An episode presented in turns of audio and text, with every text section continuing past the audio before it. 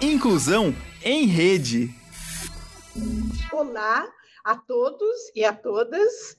Estamos aqui com mais um programa Inclusão em Rede. Eu sou a professora Leomar Marquezine, fundadora e coordenadora do CIANE, Serviço de Inclusão e Atendimento Educacional do Centro Universitário Internacional Uninter.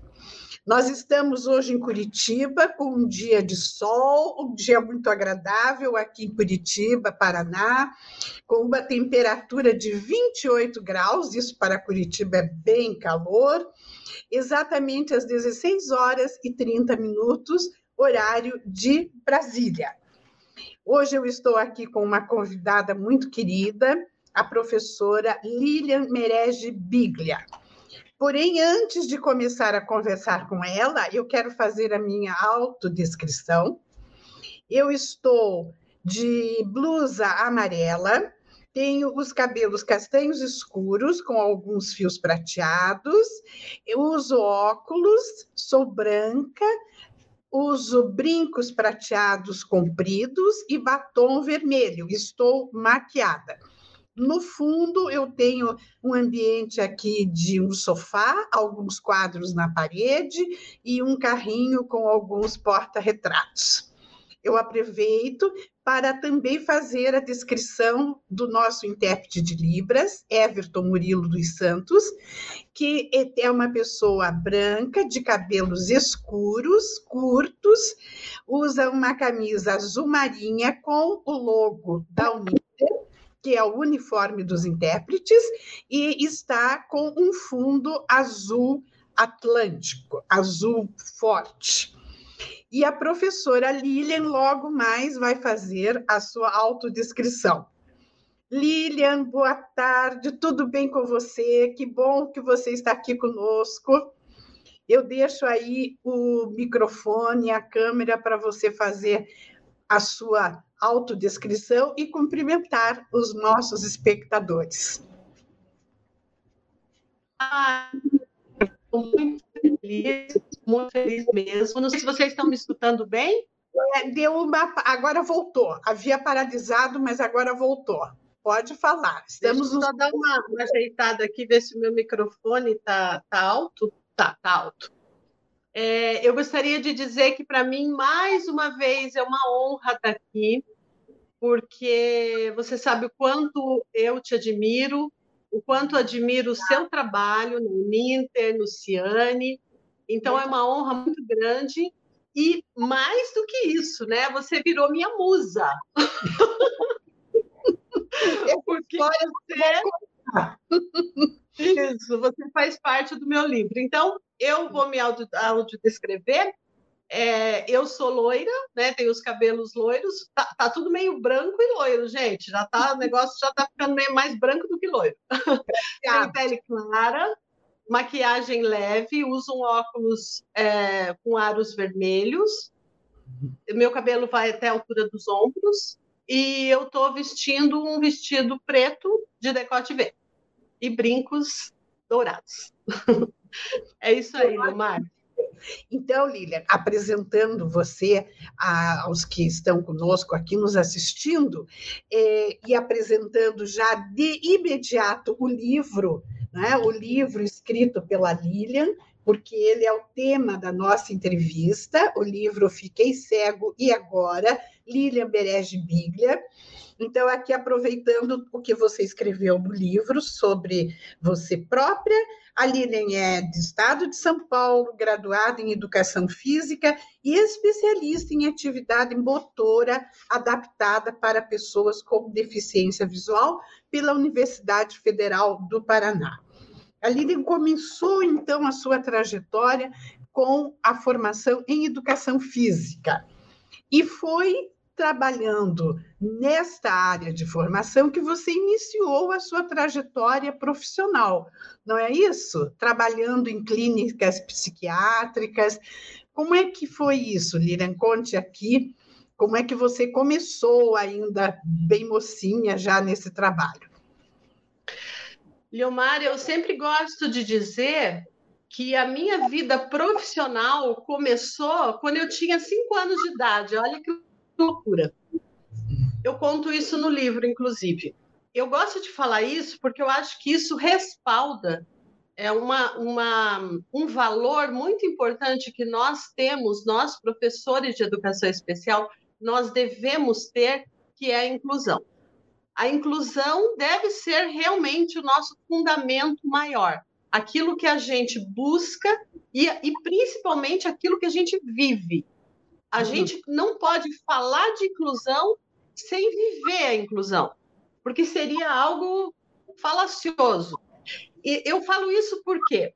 Porque quando eu tinha cinco anos de idade, lá em Tararé, na cidade onde eu nasci, no colégio de freiras, onde eu estudei, na minha mesinha, a freira colocou uma menina, porque aí era questão assim de escola, né? Cada uma arrumava como. Então, eram as mesinhas onde tinham duas, duas crianças.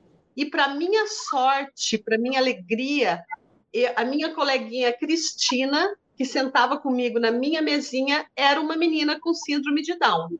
Uhum. Então, o meu primeiro, o meu primeiro evento, eu vou dizer assim, meu primeiro evento inclusivo, meu primeiro é, a, a, primeira experiência que eu tive em relação à inclusão foi comigo, porque eu fui muito amiga dessa menina Obviamente, ela era uma criança é, que não conseguia algumas coisas devido à síndrome, né? Naquele tempo também não tinha, em, nos anos é, 70, não tinha, não tinha, menos até, né? Nos anos 60, não tinha essa, essas informações que nós temos hoje em relação ao síndrome de Down, as pessoas com deficiência. Então, ela era uma garota, é, assim, que tinha alguns é, problemas no sentido da aprendizagem, mas a gente se divertia tanto, era tão gostoso ser amiga dela, era tão bom. Então, foi a minha primeira incursão na, na questão da, da, da, pessoa com deficiência. E depois eu tive né, vários outros é, caminhos aí na faculdade. Eu assisti um jogo de basquete em cadeira de roda, e aquele vídeo me arrebatou de tal maneira que eu falei: não, é isso que eu vou fazer pro resto da minha vida, porque eu acho que é coisa assim. Outro fator muito importante, que eu acho importantíssimo a gente falar, é o fator familiar. A minha hum. família sempre foi uma família inclusiva. Inclusiva no sentido de meus pais eram professores, então eu acho que o professor, ele por si só, ele já é meio inclusivo pela, pela questão de é, os alunos são muito heterogêneos, né? Então você tem que lidar com as diferenças. E eu me lembro que minha mãe, ela levava os alunos para casa, os alunos que não se saíam bem na hora da aula, ela levava para casa para dar aula para eles no período da tarde. E eu achava aquilo muito bonito, e eram crianças que tinham defasagens cognitivas ou que tinham alguns eram de pobreza extrema, então a, a gente sempre teve esse esse olhar né, inclusivo, e eu acho isso muito importante. E, e assim, para finalizar, a questão da convivência é fundamental para a inclusão. A convivência ela é, é, ela é a vacina da inclusão, entendeu? Se você convive com pessoas com deficiência, você tem uma ideia em relação a elas totalmente é, é, sem preconceito. Se você não convive, você tem aquela fantasia de que ela é inferior, de que ela não consegue.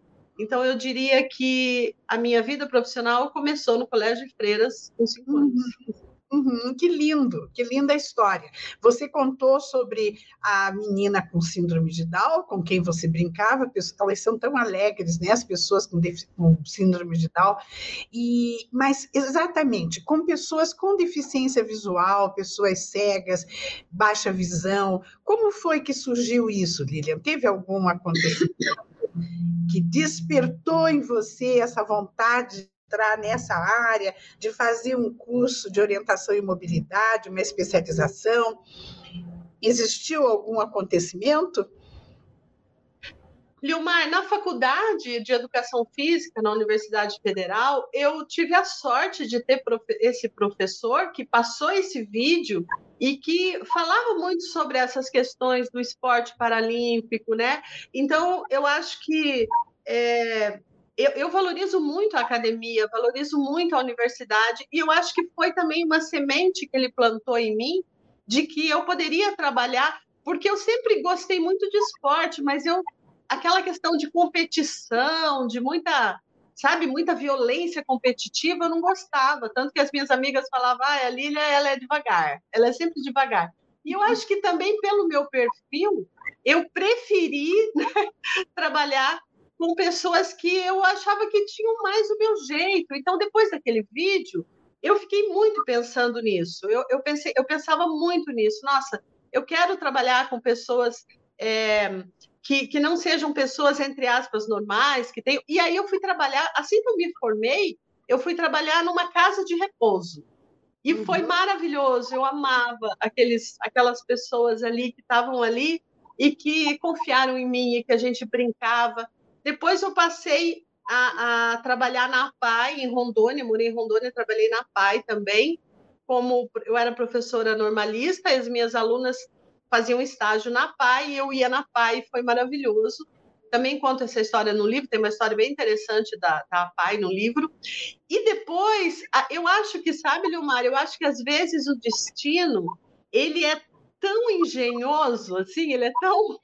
que quando eu voltei de Rondônia, eu estava na casa da minha sogra, eu estava sem trabalho, eu era uma professora que estava né, procurando trabalho, porque eu tinha acabado de voltar de uma. Né, morava no estado de Rondônia e tinha acabado de voltar para cá. E nesse dia, assim, nessa semana, foi almoçar lá a diretora do Instituto Paranaense de Cegos, na época, que era a dona Terezinha Prestes. Uhum. E a minha sogra, muito querendo me ajudar, querendo, né, ajudar a Nora a trabalhar aquela coisa. Ela chega para minha para minha pra amiga dela e fala assim: "Olha, essa aqui é minha Nora". E ela ela gosta muito de trabalhar com, né? Ela trabalha em educação física, mas eu sei que ela gosta muito de trabalhar com pessoas com deficiência, ela conta muitas histórias. Eu me lembro que a dona Terezinha abriu um sorriso e falou: Meu Deus, parece mentira. Eu estou precisando de uma professora de educação física no instituto, que a minha vai sair e eu preciso colocar alguém no lugar. Eu falei, nossa, sério? Ela falou, é, você já trabalhou com cegos? Eu falei, não, nunca trabalhei com cegos. Ela falou, mas tem vontade? Eu falei, adoraria.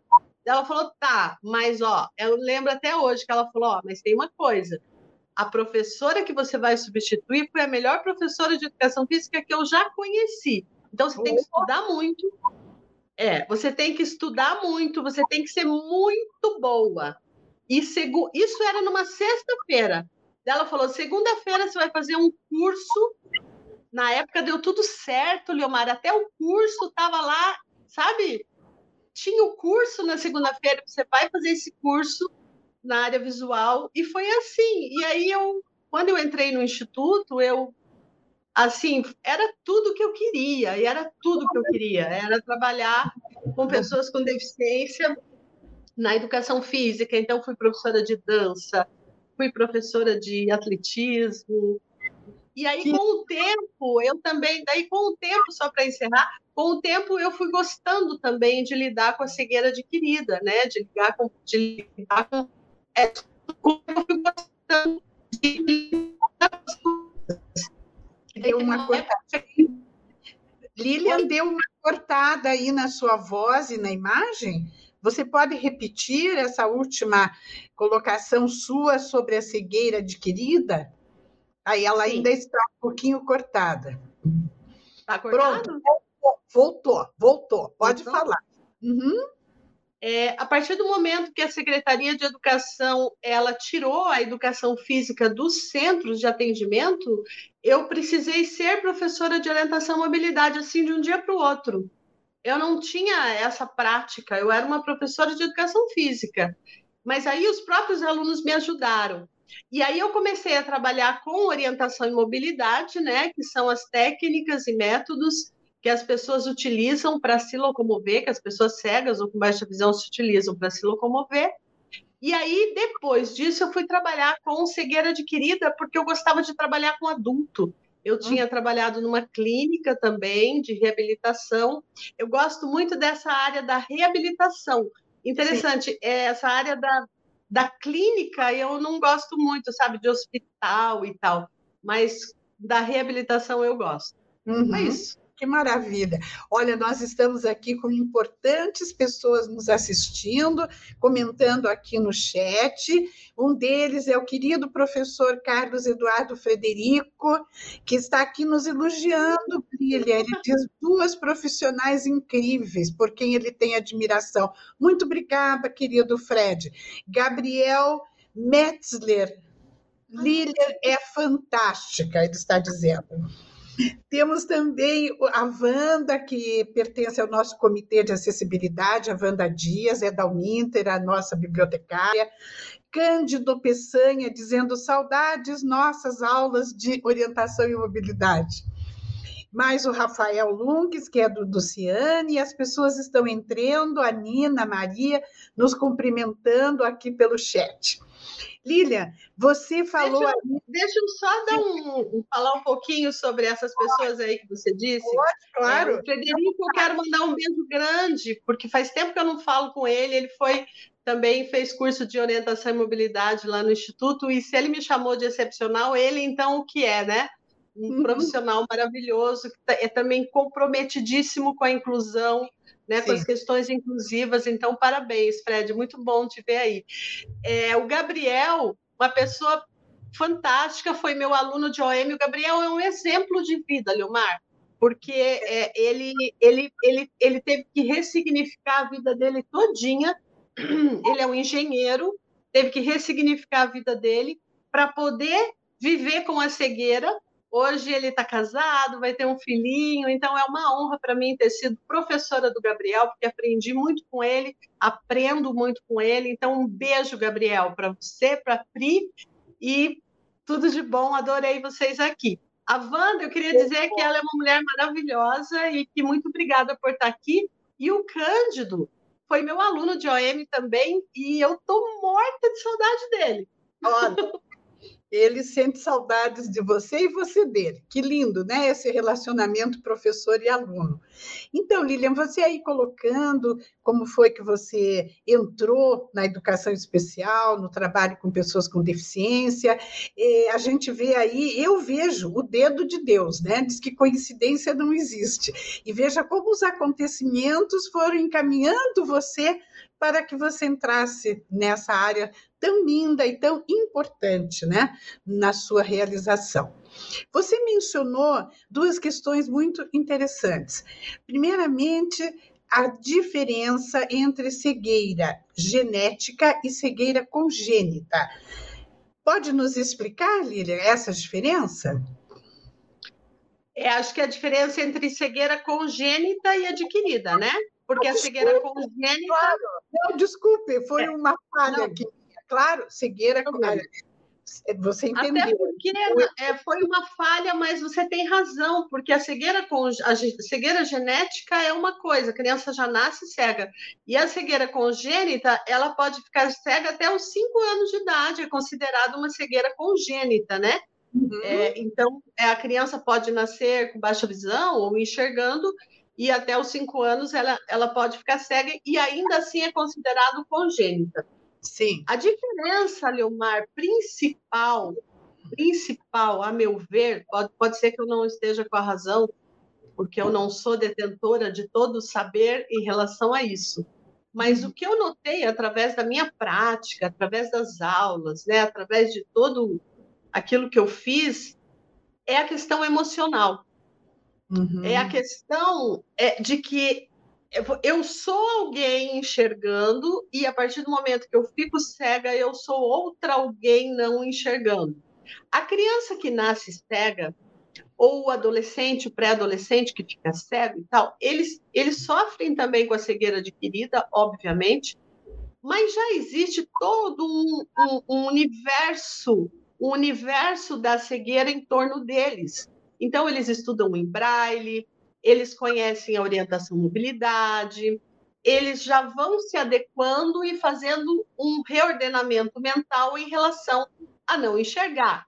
Eu tenho uma grande amiga, a professora de OM, a professora Lenice, que ela disse que quando você dá uma bengala para um adolescente cego, é como se você desse uma carteira de habilitação que a gente tem de carro, entendeu? Ele fica tão feliz, tão feliz porque ele sabe que ali ele vai ser independente, ele vai ser livre.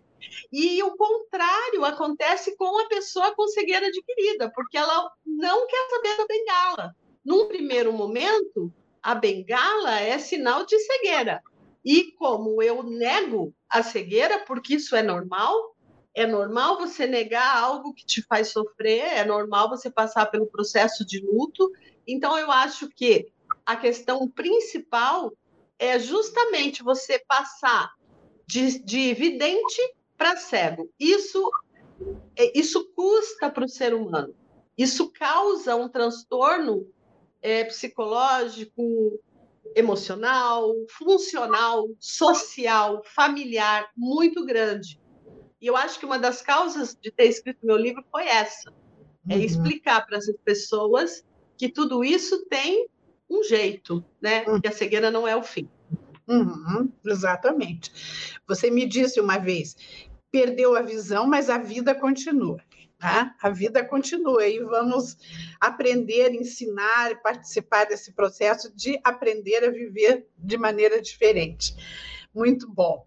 E, e Lília, uma coisa que eu quero também que você esclareça é sobre o que é orientação e mobilidade todos gostariam de saber e poucas pessoas sabem, na verdade, o que seja orientação e mobilidade.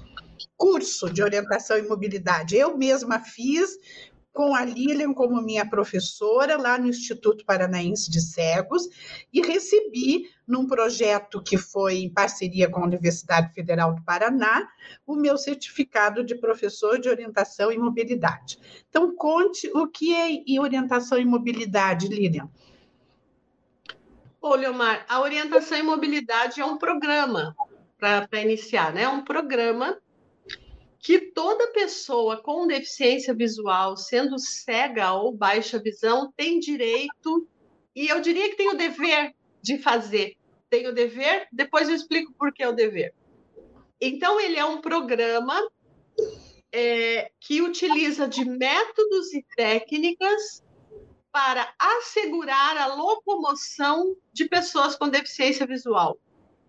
É, eu digo que ele é um programa e eu digo que ele é um programa com processo educacional. Ele não é um processo clínico, ele é um processo educacional. Ele parte de uma metodologia de pequenos atos, né, para grandes atos. Então, as técnicas de orientação à mobilidade, elas já elas remontam lá da, da, da Segunda Guerra, né, de 1945. Elas foram desenvolvidas por um tenente-coronel, é, Richard Hoover.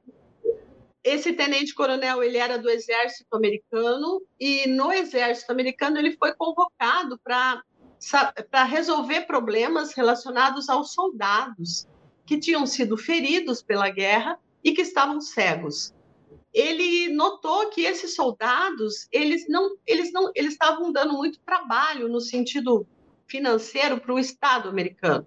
Então ele ele ele sentiu que que esses soldados estavam dessa maneira deprimidos e tendo que e tá sempre em médico e tal, não pela cegueira em si, uhum. mas pela falta de locomoção, pela falta de movimentação.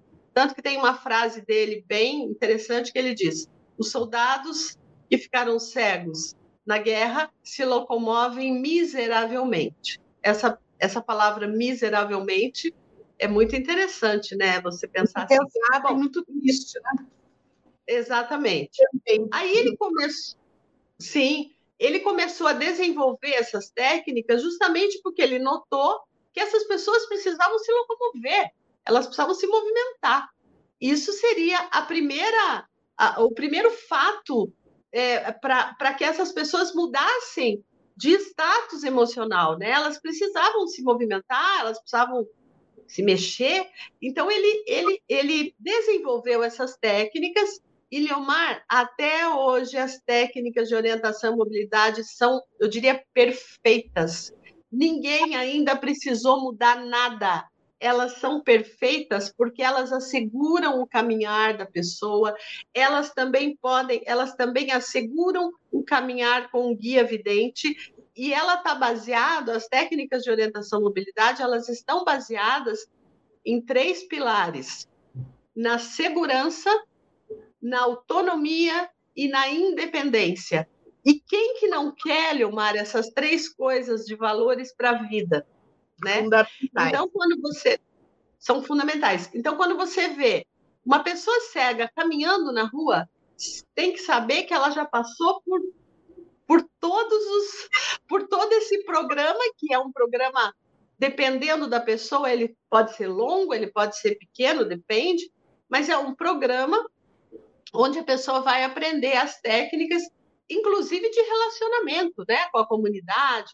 Então, ela vai aprender a usar bengala, a usar um guia vidente, ela vai também é, é, ser, ela vai ter essas técnicas como requisito para ter um cão guia, né? então ela vai, ela vai adquirir um cão guia se ela tiver as técnicas de orientação e mobilidade, e é, eu, eu diria que é fundamental para uma pessoa cega, né, ou uma pessoa com baixa visão, sem orientação e mobilidade, essa pessoa está à mercê né, de, de outras pessoas, ela está à mercê dela mesma, porque é muito ruim você se sentir impotente diante da vida para se locomover, né? Até porque o direito de, de, ir e vir é um direito constitucional. Você Sim. tem o direito. Né? E eu disse no início que é um dever, porque eu acho que a partir do momento que uma pessoa cega ou com baixa visão, ela pega a bengala e ela sai, ela ela ela está fazendo algo para ela e para os outros também, né? Para a gente para gente tirar essa questão desse preconceito arraigado de que a pessoa cega não pode fazer nada, é sedentária. Então eu diria que é um direito e um dever. Muito bem, é isso mesmo. E, e, então a gente pode tirar disso uma aprendizagem de que esta pessoa com deficiência que a gente vê hoje na rua, andando pelas calçadas com a sua bengala, ela já teve uma fase de muita insegurança, de muita angústia, de todo aquele luto que você sempre comenta da cegueira adquirida, até adquirir esta confiança, esta coragem, eu diria, de pegar a sua bengala e enfrentar a realidade fora das portas de sua casa. É isso, né? É, se, se, se a pessoa já nasceu cega, muitas vezes, Leomar, ela nem fez o curso de OM. Sim. Eu já vi pessoas que nasceram em fazendas, em, né, e que elas mesmas começaram com cabo de vassoura, e elas mesmas foram, então não tem todo esse processo de luta. Agora, com certeza, uma pessoa que adquiriu cegueira na fase adulta, o processo de orientação à mobilidade vai ser muito mais difícil e vai, vai, vai exigir muita energia da, dessa pessoa e do professor também, do profissional que está ali é, é, conduzindo a aula. Tem um hum. dado interessante, Leomar, em Curitiba nós temos hoje, talvez até menos, quatro profissionais de orientação à mobilidade. Então, é uma profissão muito que tem, tem muita demanda, mas tem poucos profissionais. Uhum. É, são profissionais que não podem até ter pessoas formadas, mas não estão trabalhando né, na, na área, até porque a gente tem também um problema de. Aqui no Paraná nós não temos, mas no estado de São Paulo e outros estados a gente tem um atendimento pelo SUS, né? Pelo SER. Uhum. Então, também a gente. É, o, o programa de orientação à mobilidade também ele se abriu para o pessoal da saúde, né, para se tornar profissional de orientação e mobilidade, e para o pessoal da assistência social, além do pessoal da educação. Então, eu acho que a gente tem que formar mais professores, são pouquíssimos no Brasil. Eu faço parte de um grupo de professores de OM, e a gente vê né, a, a, a, o, o quão poucos são, né, e é uma coisa incrível, porque a gente sabe, estudando, né, que a diabetes, essas doenças, a própria sociedade vai produzir, é até chato falar isso, essa palavra produção, mas né, vai, é, vai ter, vão ter muitas pessoas cegas, Leomar, muitas, porque realmente a nossa sociedade ela tá, ela, ela, ela própria cria, né, essa essa questão. Então eu fico pensando é, no quanto essas pessoas, hoje, quantas pessoas devem estar em casa sofrendo sem saber que existe isso, porque as pessoas não sabem dessas informações. Essas Sim. informações que a gente está conversando aqui, elas são muito indisponíveis, elas não aparecem em lugar nenhum. Eu nunca soube disso. uhum. minha vida. Eu nunca soube que existia isso de orientação e mobilidade. Sim. Então, é uma coisa triste até. Eu acho que poucas pessoas, exceto aquelas que são da área mesmo da inclusão, conhecem, não é esse assunto. E, e eu me referi à questão de que oh, a pessoa que perde a visão, ela passa por um processo de luto, até aceitação e até rever os seus valores, a realidade do mundo, como ela percebia vendo e como ela passa a perceber sendo cega e fazendo, digamos, uma peneira, né, do que realmente vale, o que não vale, o que importa o que não importa. E eu acho incrível que você faz esse trabalho. Você não dá só aula de como usar a bengala, você trabalha com essa pessoa que perdeu a visão é, nesse processo todo, né, de ela superar a angústia, dela acreditar que há vida e que ela pode, até que você obtenha ali um resultado de uma pessoa confiante. É isso. Ali ele eu, eu, eu acho engraçado porque quando a pessoa chegava para mim, e os meus alunos que estão aí me escutando vão, vão até. Eu sou uma pessoa ansiosa, Leomar, ansiosa de roer unha. Então, eu ficava muito ansiosa, muito ansiosa, porque a pessoa chegava assim, mal, querendo, juro, querendo até se matar, querendo tirar. Quantas pessoas eu recebi na minha sala dizendo, professora, eu vou comprar só roupa cinza e um dia eu vou deitar na minha cama e quero até tomar um remédio e ir embora, né? Quantas pessoas, né? Quantas pessoas falaram, minha vida acabou, eu quero ir embora. Então eu sou muito ansiosa, então eu ficava tão ansiosa e a angústia era minha, porque como eu convivi com pessoas cegas durante muitos anos ali no instituto e a gente sempre eu convivi com professores maravilhosos que nunca tiveram problema em ser cego. Eles eram pessoas, são pessoas, né? Pessoas incríveis. Então, imagine, Leomar, a minha angústia, né? Você que é, você que é psicóloga, você vai entender. Imagine, desculpa, eu não sei se é psicóloga mesmo, a tua formação, sim, sim. mas imagine a minha, é, então, imagine a minha angústia de uma pessoa dessa chegar na minha sala e eu querer explicar para ela tudo rápido né? Dizer, não, não, não. Mas aí eu fui aprendendo que não, eu tinha que colocar uma semente e eu aprendi isso muito na clínica. Eu aprendi muito isso na clínica que eu trabalhei de reabilitação. Que você tinha que ter paciência, que você tinha que respeitar aquela pessoa, respeitar a dor daquela pessoa. Isso também eu aprendi com a minha mestra maior, a minha amiga, grande amiga Nícia, uma das primeiras professoras de orientação e mobilidade do Brasil, talvez a segunda professora de mobilidade de Curitiba. Ela é uma assistente social, uma pessoa que me ensinou demais. E ela sempre falou para mim, Lilian, respeite a pessoa que está na sua frente.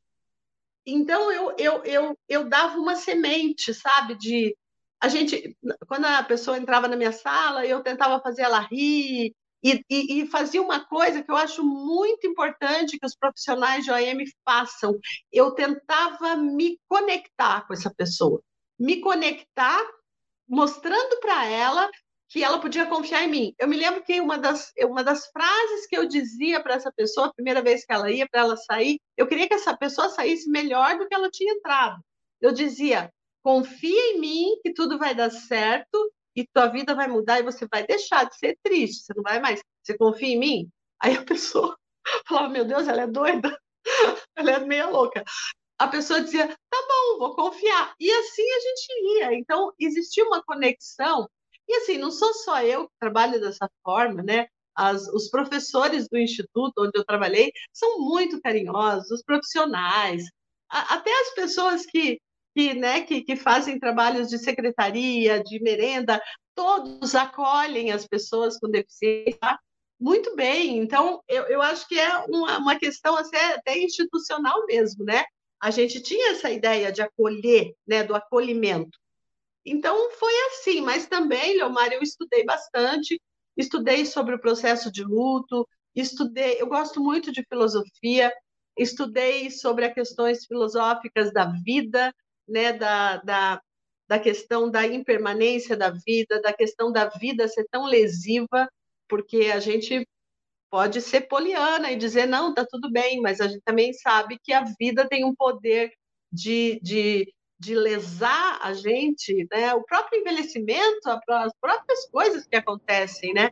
Então, eu, eu comecei a estudar também, e isso foi muito importante para mim. Eu devo isso aos meus alunos, porque a cada, a cada, a cada angústia deles, a cada, a cada reação, a cada dor, eu pude aprender né? Hum. Eu aprendi muito com todos e eu diria que teve uma pessoa em especial, tiveram muitos, mas uma em especial que foi a Daiane Bubalo, que foi uma aluna minha que ficou cega aos 23 anos, e foi por causa dela que eu escrevi o livro. Eu tive muita vontade de contar a história dela para as pessoas e uhum. de mostrar que realmente a cegueira não era o fim, era um novo caminho.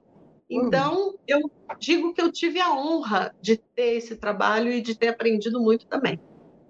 Que lindo. Então, o livro, eu ia te fazer essa pergunta, você já respondeu. A maior motivação que você teve, além de todo o conhecimento e experiência que você adquiriu em todos esses anos de trabalho tão produtivo, tão importante, teve a história da Daiane, né? Aqui, eu vou mostrar mais uma vez o livro para aqueles que chegaram depois que eu mostrei. O livro que a Lilian escreveu, deixa eu acertar aqui. Fiquei cego e agora? Né? Então, a pergunta que muitos se fazem, né? Aqueles que perdem a visão. Fiquei cego, e agora? O que, é que eu vou fazer da minha vida? Né? Então, esse título já é espetacular. E, e aí, então, Lilian... deixa, deixa aí, você, você deu uma deixa aí para mim, e como nós duas amamos essa pessoa que eu vou citar agora, que é o Wilson Madeira, eu vou ah. responder essa frase com as palavras dele, tá? Isso, Fiquei tá. cego, e agora? Não te vou mentir, sua vida nunca mais será a mesma. Cabe a ti decidir se vai ser melhor ou pior do que era. Wilson Madeira. Vou só descrever quem ele é aqui, porque as pessoas podem não saber. Sim. Wilson Madeira é um cantor, compositor e poeta, formado em psicologia. Wilson Madeira ficou cego em 1990, aos quatro anos de idade, na Guerra Civil de Angola, por uma bomba escondida num brinquedo. É, exatamente, uma história muito triste. E a gente teve o, o, o, privilégio, o prazer, a alegria de conviver com Wilson Madeira, a Lilian, eu tive, eles foram o grupo dos cantores de Angola, ao qual ele pertence, pertencia, ele agora está em Angola, e estudaram conosco na Uninter, foram nossos alunos, e então o Wilson é um, um, um querido e uma pessoa de sentimentos e percepções bastante profundas, e ele deu essa resposta tão interessante, né? Não vai ser a mesma a sua vida, você vai ser melhor ou pior, praticamente ele disse: você é que decide, né? Você é que vai fazer esse trabalho, porque ele continua tão alegre, cantando e compondo, como sempre foi. Né? Lília, vamos falar um pouquinho do livro, né? Desse livro. Olha, ele, ele é grosso, ele tem quantas páginas, Lília? 240 e poucas, né? É. Ele tem nove capítulos, né? Você comentou. Nove capítulos. Ele tem 14, 14 capítulos. 14 capítulos. Ele foi editado pela editora Amo Ler. Amo Ler, isso. E ele tem também a versão acessível pela plataforma Amazon, Amazon e pela plataforma, e pela plataforma Toca Livros. Toca é o o audiobook. Então vejam bem, fiquei cego e agora? Lilian Merege Biglia. Uma curiosidade, Lilian, Biglia é italiano, né? E Merege, é árabe, é francês, é alemão? É, merege, merege é meu lado meio, meio turca, assim, né? Meu avô veio da Líbia. Que beleza. Da Líbia. É, e eu sempre brincava, uma vez as minhas crianças foram fazer uma, um estudo na escola sobre, sobre árvore genealógica, né? E elas falaram: Poxa, mãe, vou te contar, hein? Você tinha que ter casado com um japonês, filho de espanhol, você é turca, italiana. Elas ficaram cinco dias trabalhando para muita coisa. Então, eu fui casada com. Eu fui casada com com o japonês, né? Que é filho de japonês com espanhol. E eu sou italiana, alemã, porque eu também sou Holtz, né? E, e, e, e, Síria, né? É, é porque é difícil você explicar bem essa questão de lá, porque é tudo misturado, né? Mas é, meu avô veio da Líbia, então mistura muito lá. Italianos e árabes? Italianos e árabes? É. Misturam é. Então, isso tudo, mesmo a cultura de algumas regiões, né? Mas que bacana, eu estava curiosa. O meu marido tinha dito, eu acho que a Lili é descendente de alemães também. Acho que ela tem jeito, os olhos azuis, o cabelo claro, né? E, e, o Holtz, né, que você usa, eu acho, que inclusive o Holtz da Vera Holtz, né, da atriz da qual você é prima. Então você tem aí também no sangue a veiazinha de artista, né? De atriz. Ah, é. Parente da grande atriz. E aí, aí como, é que, como é que é o livro? Como é que é escrever um livro? Que processo é esse de você se debruçar e se concentrar e escrever? Depois ler o que escreveu, analisar, refletir, é, consertar, digamos, né? o que você quer mudar. Conta assim, como é que é? Isso é, isso é, é fácil, é difícil, é triste, é alegre? Leomar, é, é, é, primeiro quero te dizer que é, toda essa. Eu, eu, tive uma necessidade de contar uma história, porque hum. eu sempre achei que, que aquilo que eu fazia no Instituto, aquilo que nós fazíamos lá dentro, eu e os outros profissionais, que trabalhavam lá, que trabalham lá, eu me aposentei, mas as pessoas trabalham lá, era um conhecimento muito indisponível, muito ali, é, na, ali sem, ele era muito filtrado, era um conhecimento muito indisponível, seria a palavra correta, né? E, e eu tive uma, uma, uma história assim, quando eu era criança, olha que loucura isso, acho que Freud explica. O meu uhum. pai, uma vez, eu era apaixonada pelo meu pai, meu pai morreu quando eu tinha 14 anos. E o meu pai, uma vez, achou uma coisa que eu escrevi em cima de uma mesa, e ele falou para minha mãe: Vilma, olha como ela escreve bem. Eu devia ter uns oito, nove anos. E, e Leomar, não tinha sido eu que tinha escrito. Hum. Era uma coisa que eu tinha copiado, mas ah. ele achou que era eu. E eu fiquei tão feliz porque eu queria tanto agradar meu pai. Meu pai era um músico maravilhoso, meu pai era maestro, era um homem assim que era admirável como pessoa. Então eu tinha aquele verdadeiro, meu pai era meu ídolo. Então imagine eu não dar essa alegria para o meu pai de dizer que tinha sido eu que tinha, que não tinha sido eu que tinha escrito. Então quando ele falou, olha, você escreve muito bem, minha filha, que coisa linda, eu não tive coragem de dizer que não era eu. E uhum. isso ficou na minha cabeça há muitos anos, porque daí meu pai morreu e tal. Então, assim, estou abrindo a minha caixa preta aqui para você, Olha só, que importante. Ali fiquei.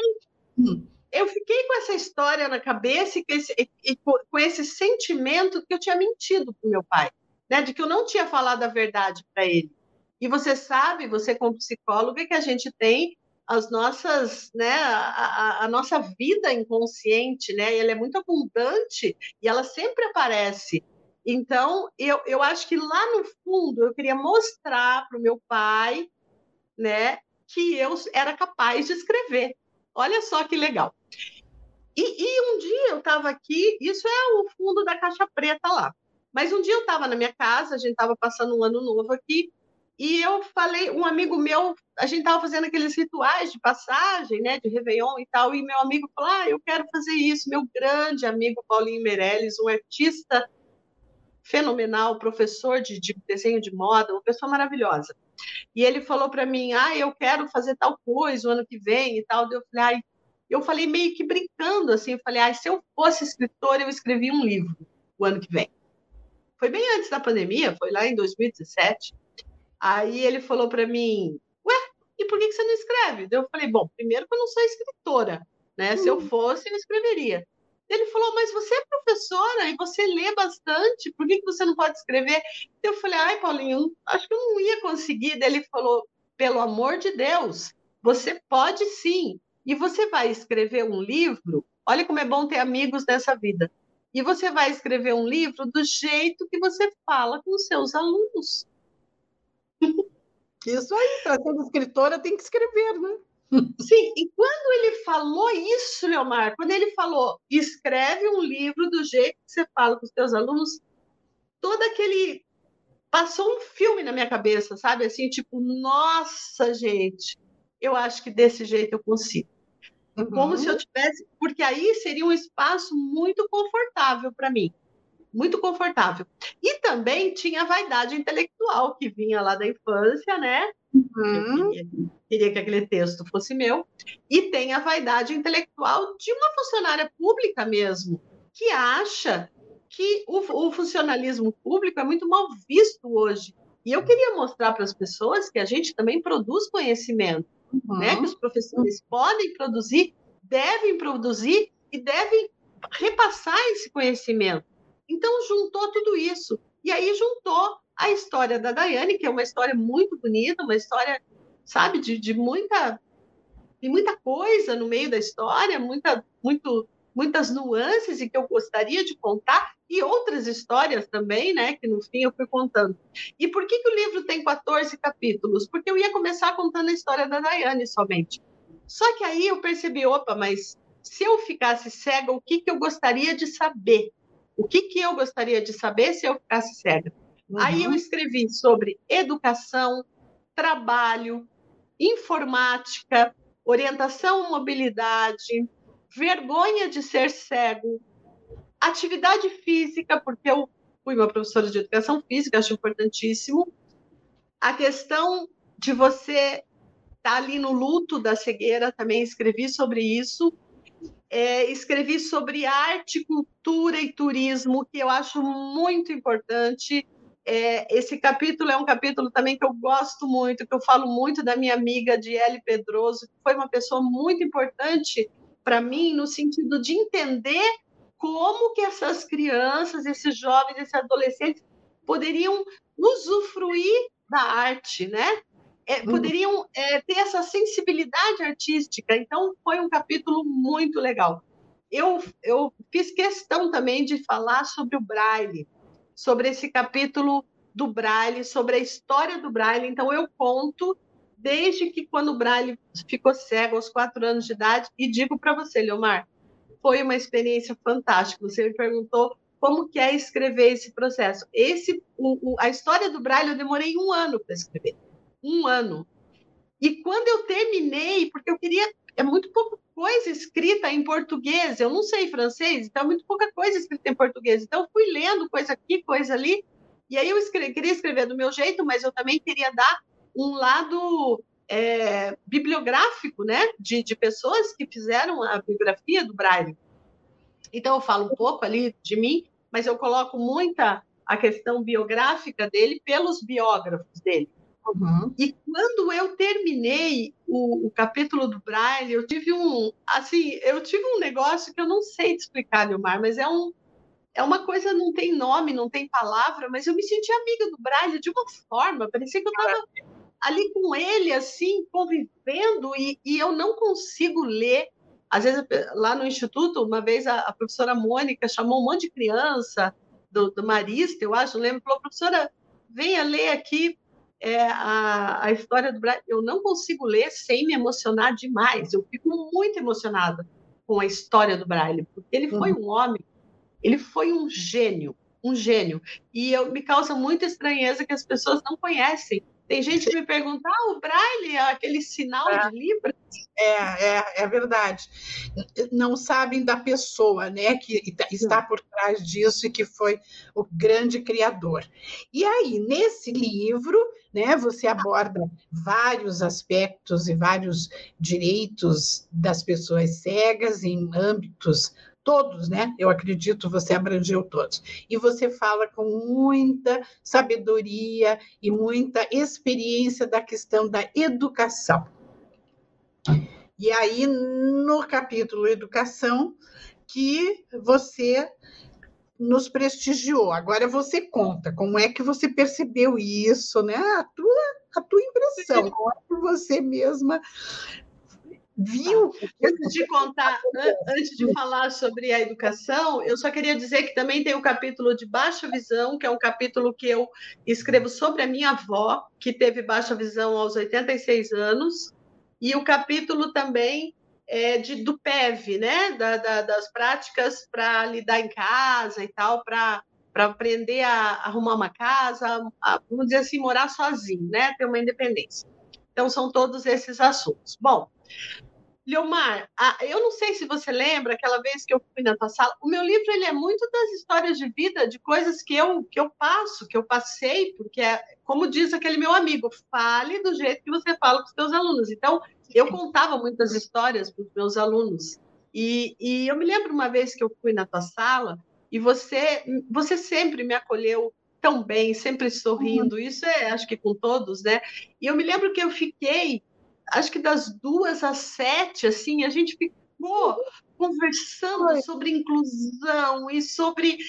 E aquilo foi um dia tão importante, Leomar, na minha vida, porque ao mesmo tempo que você falava, eu sentia aquilo reverberar em mim e eu falava, puxa, que legal, uma pessoa pensa como eu, uma pessoa que, que também está aprendendo como eu, porque você é uma pessoa, Leomar, que eu admiro muito você, porque você é aquele tipo de pessoa que não tem vergonha de dizer que não sabe.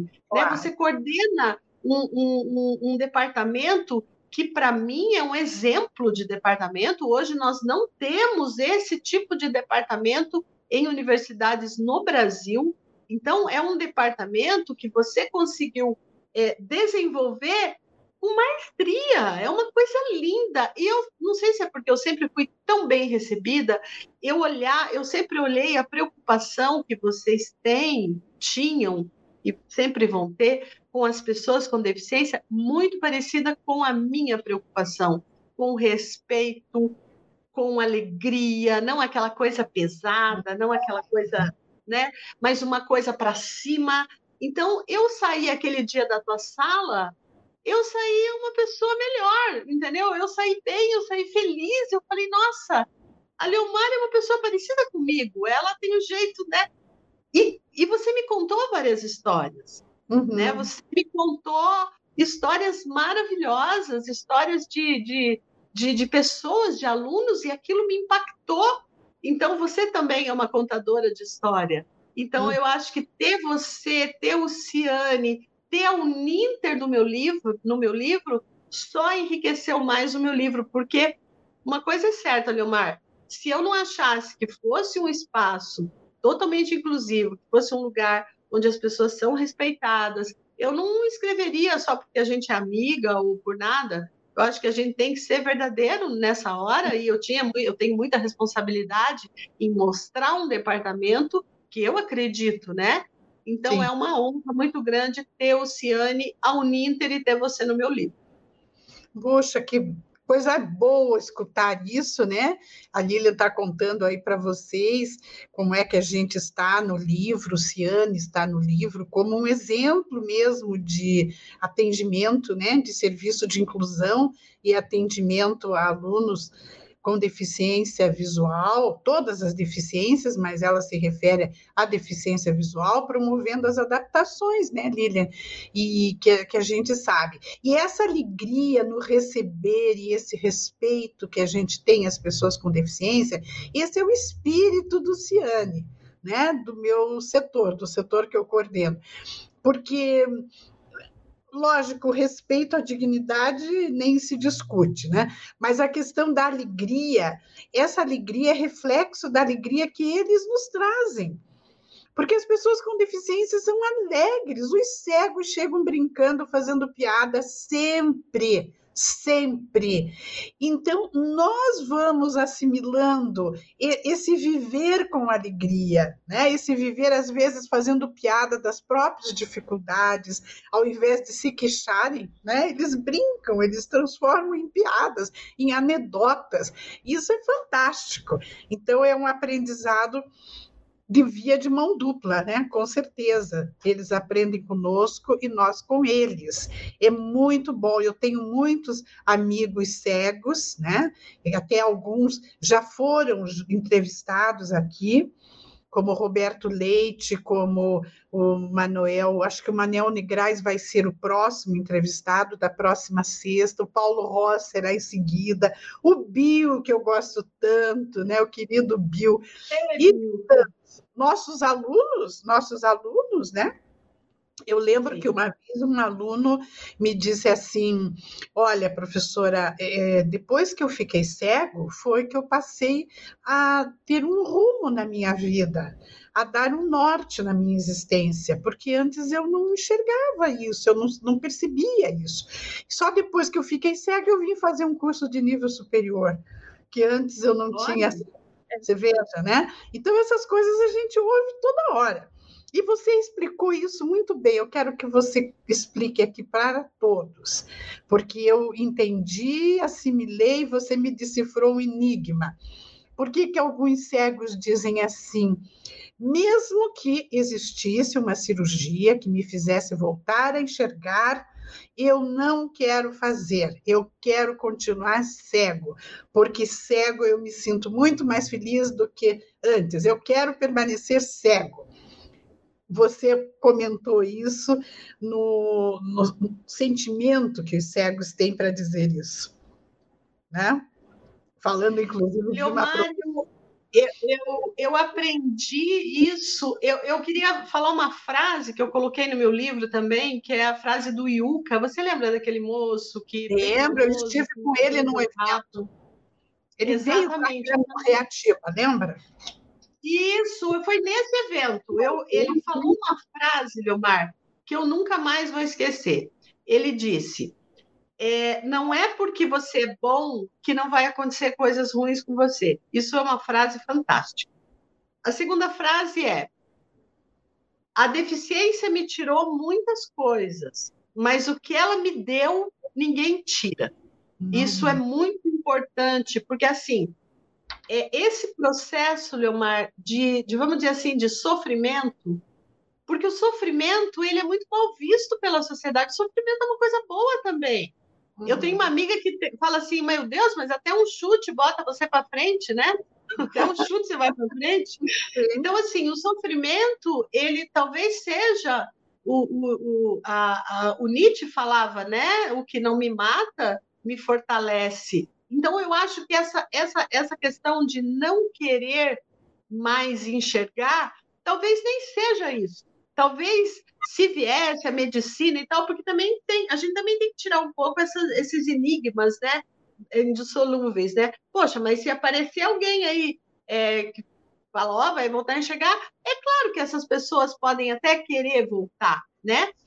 É, mas o que elas querem dizer é que aquilo que elas ganharam com a deficiência, ninguém tira delas. E isso é uma força, é uma potência. Nietzsche falava da potência de agir. A partir do momento que eu sei que eu posso, apesar de, que eu sei que eu vou, apesar de, que eu sei que eu faço, apesar de, eu crio em mim um, um, um, algo muito que de repente é uma coisa é uma coisa mental, mas ela se torna física porque tá tudo dentro, né? Tá tudo é tudo uma energia.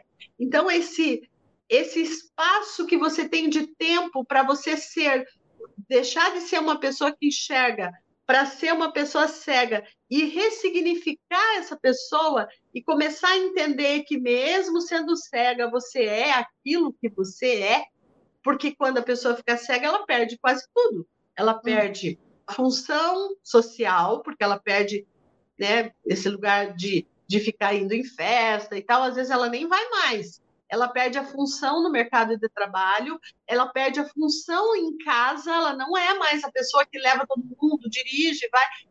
Então ela perdeu muita coisa, mas ela vai começando a adquirir de volta, e a partir do momento que ela começa a adquirir de volta, ela começa a adquirir força interna, uma força grande mental também, porque o não é, não, toda essa essa parte do sofrimento ele pode ser muito enriquecedor. É que a nossa sociedade coloca o sofrimento como algo, sabe? Ah, ninguém pode sofrer mais. Todo mundo tem que estar lindo, maravilhoso no Instagram, na beira da piscina. Não. Sofrimento é maravilhoso. O sofrimento é a espinha dorsal da sua identidade. Você se conhece através do sofrimento. Através do sofrimento, você vai ressignificando suas dores, seus, né, seus problemas. Todo mundo tem problema. E o sofrimento faz você ficar um pouco sozinha. E a solidão, ela é ótima. E o cego fica muito sozinho nessa, nessa transição, né? Porque a família não sabe como lidar.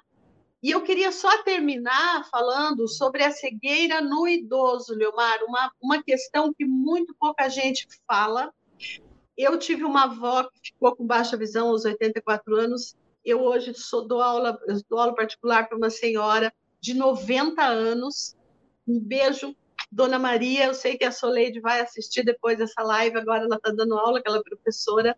Uma pessoa tão incrível, porque aos 90 anos, Leomar, você fica cega, tem que ter muita força, porque aí você já não se movimenta bem, né? Você já tem todas as questões de mobilidade pela própria idade e ela está conseguindo, sabe? A Dona Maria está conseguindo aos pouquinhos se libertar das dores, das angústias, e a gente está fazendo um trabalho bem bonito, ela me ensina muito.